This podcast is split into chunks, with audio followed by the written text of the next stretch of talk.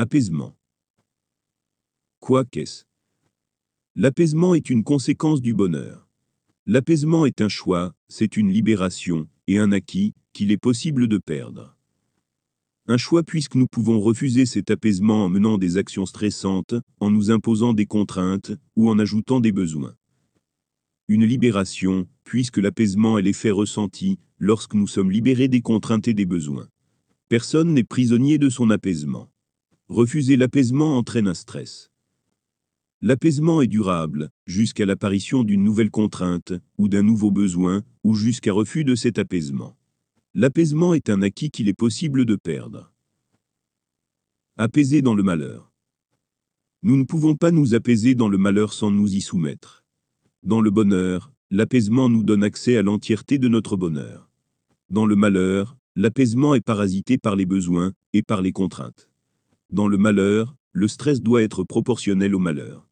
Un stress excessif nous fait croire à plus de malheur que nous en subissons. Un stress insuffisant nous rend passifs et soumis face à nos malheurs. Trop peu de stress provoque l'acceptation des malheurs. Trop de stress nous amène à chercher des malheurs là où il n'y en a pas. L'apaisement seul n'apporte pas le bonheur. Soit il permet d'y accéder, soit il en est la conséquence. L'apaisement en tant que cause apporte l'acceptation de son état actuel, comme un état de bonheur, même s'il s'agit du malheur. La voie de la folie. Les manipulations utilisent le stress et l'apaisement dans un jeu de cordes où chacun tire du côté qui le favorise. Les politiciens nous souhaitent stresser pour nous faire agir dans le sens induit par les opinions manipulatoires, vendues sous forme de propagande, déguisées en information.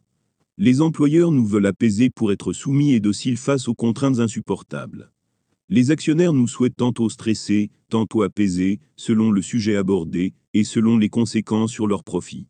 Ce comportement erratique trouve sa parabole dans les drogues aux effets opposés. Je laisse le soin aux spécialistes d'expliquer ce que ce type de posologie génère dans l'esprit humain. C'est-à-dire psychose, névrose et schizophrénie. Outil. L'apaisement peut être utilisé comme un outil de mesure pour observer notre éloignement du bonheur. Si nous tentons de nous apaiser dans le malheur, le premier effet est celui du manque. Nos manques nous rappellent le besoin de les combler. Au manque s'ajoute un stress particulier. Chaque manque peut être identifié par le stress particulier qu'il produit. Si en cherchant l'apaisement, nous trouvons un stress, c'est que nous subissons un manque. Cependant cela ne signifie pas que ce manque soit naturel. Ce manque peut être un faux besoin. C'est-à-dire une envie orpheline, devenue si présente, qu'elle s'est transformée en besoin, sans en être un. Le deuxième effet d'une recherche d'apaisement est celui de la dissipation des envies orphelines et des besoins synthétiques. Nous ne pouvons pas être à la fois excités par les envies et les plaisirs, et apaisés dans l'absence de besoins. Nous devons choisir. Si nous sommes incapables de choisir, cela signifie que notre volonté d'apaisement est une illusion, ou que ces envies sont en réalité des besoins. Là encore les faux besoins sont fourbes, et se font passer pour de vrais besoins.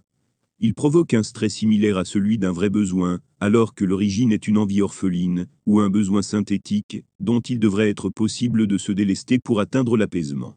Autrement dit, si notre volonté ne suffit pas à dissiper nos envies orphelines et nos besoins synthétiques, sous réserve que ce ne soit pas de vrais ou de faux besoins, alors cela signifie que notre volonté d'apaisement est une illusion.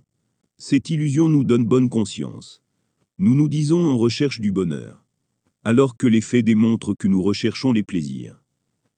Si au contraire nous sommes capables de nous apaiser face aux envies, aux dépens des plaisirs orphelins et aux dépens des besoins synthétiques, cela démontre bien que nous étions excités par leurs effets. À la différence du stress, l'excitation n'est pas mauvaise à courte dose. Elle est même bénéfique à faible dose. Ce qui est mauvais est l'absence d'apaisement, ainsi que l'exploitation des plaisirs et de leurs effets pour manipuler pour dominer les individus. Autrement dit, L'excitation est ce qui se rapproche d'un bon stress. Elle nous alerte sur les plaisirs. C'est à nous de savoir doser, pour ne pas profiter des effets des plaisirs aux dépens de notre bonheur. Notre volonté d'apaisement nous permet de faire le tri. Nous pouvons différencier les stress des besoins et l'excitation des plaisirs. Dans le stress des besoins, notre volonté d'apaisement rencontre une force opposée. Cette force nous permet d'identifier le besoin et l'origine du besoin qui en est la cause. Dans les plaisirs, notre volonté d'apaisement réduit l'effet d'excitation. Cependant il peut arriver que ces effets soient si actifs qu'il faille attendre une certaine durée. Cette attente fait partie des besoins. Cette attente est une force opposée. Si nous ne rencontrons qu'une force opposée, sans être capables de nous apaiser, cela signifie que notre volonté est une illusion, ou que nous sommes manipulés pour croire à une vérité qui n'est pas la nôtre. Ces outils nous permettent de mesurer notre éloignement du bonheur. Attention à ne jamais forcer, s'apaiser dans le malheur et l'accepter, l'accepter c'est le laisser croître sans combattre. Trauma. L'estimation de la distance qui nous sépare du bonheur peut subir un effet post-traumatique lié au stress. Trop de stress, pendant trop longtemps, laisse une marque, un effet résiduel qui perdure même en état de bonheur. Pour parabole technologique, rappelez-vous les vieux écrans des distributeurs de billets, dont le stress d'affichage en continu laissait une marque durable sur l'écran, même une fois passé en veille. Ainsi, même dans un état de bonheur, notre stress nous place en alerte, comme si nous étions encore dans le malheur. Stress et excitation. Certains rétorqueront qu'il existe deux stress, un bon et un mauvais. Je répondrai que non.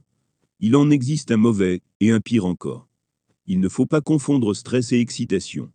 Envelopper un stress dans une enveloppe de passion ou de plaisir ne le rend pas moins stressant. Je suis moi-même victime de ces deux stress, dans la majorité de mes activités. Le pire, lorsqu'il s'agit de combattre nos malheurs agressifs. Et le moins pire, lorsqu'il s'agit de combler nos vrais et nos faux besoins. Les stress des plaisirs ne sont pas des stress. Ce sont des excitations. Nous avons peine à différencier les deux, car le stress excite nos sens pour nous mettre en alerte. Nous l'appelons stress pour le différencier des excitations qui activent nos sens, pour accroître les plaisirs dans nos activités. Une excitation est un effet agréable des sens. Le stress est une excitation connotée désagréable pour nous alerter.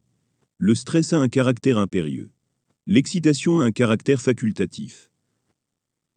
Autrement dit, et en conclusion, une fois les malheurs écartés, sous réserve que les besoins soient comblés, nous nous trouvons là, où se trouve notre bonheur, mais nous ne sommes pas heureux pour autant. Nous devons nous apaiser. L'apaisement est ce qui nous donne accès au bonheur. L'apaisement nous rend heureux dans le bonheur. L'apaisement nous permet de profiter de notre bonheur. Tout stress est anti-bonheur. Trop de stress laisse une empreinte durable même après avoir été libéré des besoins et des contraintes. Cet emprunt parasite notre bonheur. Un stress trop long fait oublier ce qu'est le bonheur, et nous laisse croire que l'apaisement est un état anormal. L'excitation n'y fait pas exception. L'excitation ne permet pas l'apaisement. Le bonheur ne se trouve ni dans le stress des malheurs, ni dans l'excitation des plaisirs.